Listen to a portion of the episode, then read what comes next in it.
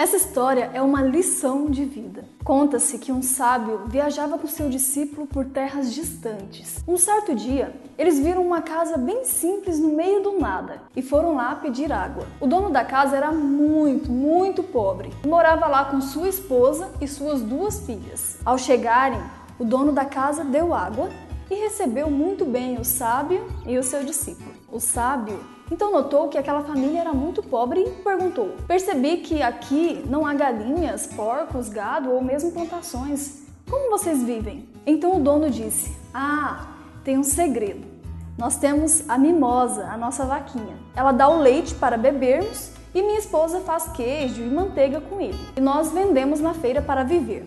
Então o sábio espantado perguntou: Vocês quatro vivem às custas do leite da mimosa? O homem então disse: Sim, é uma vida muito simples, não sobra para nada, mas a mimosa é nossa salvação. O sábio então disse: Ah, sim, entendi. Eles se despediram e quando estavam saindo dos limites da propriedade próximo a um precipício, o que foi que o sábio e o discípulo encontraram? Isso mesmo, a mimosa. Então o sábio chegou para o discípulo e disse: Eu quero que você faça uma coisa. O discípulo respondeu: Sim, mestre, o quê? O mestre disse: Eu quero que você empurre a mimosa lá no precipício. O discípulo respondeu: O quê? Como assim, mestre?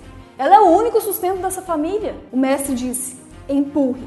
O discípulo foi lá e empurrou. Passaram aproximadamente 15 anos. O sábio já havia falecido e o discípulo nunca havia se esquecido daquela história e daquilo que o mestre havia o obrigado a fazer. A consciência dele pesava, pois ele pensava consigo mesmo todas as noites antes de dormir: Meu Deus, eu matei não foi a mimosa, foi aquela família inteira aquele dia. Então ele resolveu voltar lá e tentar reparar seu erro, ver se poderia fazer algo para aquela família. Mas quando ele chegou lá, não havia mais aquela casinha pobre e sim uma casa enorme. Ele então pensou: já sei o que aconteceu. Aquele bondoso senhor deve ter ficado em tanta dificuldade que teve de vender a casa para esse fazendeiro rico e agora deve estar morando embaixo de alguma ponte por aí. Mas eu vou lá. Quem sabe o fazendeiro rico me dá uma pista de onde ele está, para que eu possa ir até ele e o ajudar. Então ele bateu palmas Veio até ele um homem bem vestido e o discípulo disse: Senhor, desculpa incomodar.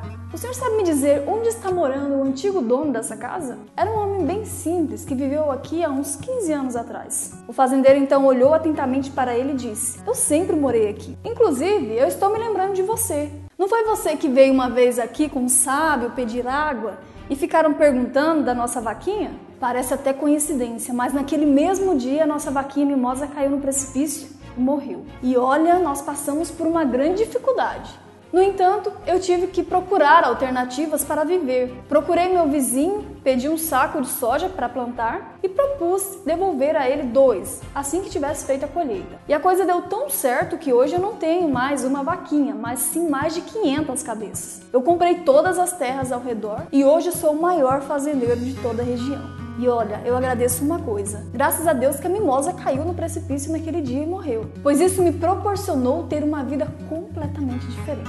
Moral da história: Até quando você vai querer continuar vivendo do leite de uma única vaquinha? Será que não está na hora de você empurrar a sua vaquinha e passar a viver em um outro nível? O que te impede? Essa história mostra também que às vezes nós estamos simplesmente acomodados na situação que nos encontramos. Às vezes você tem tantos talentos, você sabe fazer tantas coisas e às vezes se contenta com o leite da vaquinha mimosa. Então empurre essa vaquinha e faça o seu melhor. Procure alternativas que você vai encontrar. O meu nome é Jaylee Goulart e lembre-se, com a técnica certa o resultado é bem diferente. Até o próximo vídeo. Tchau!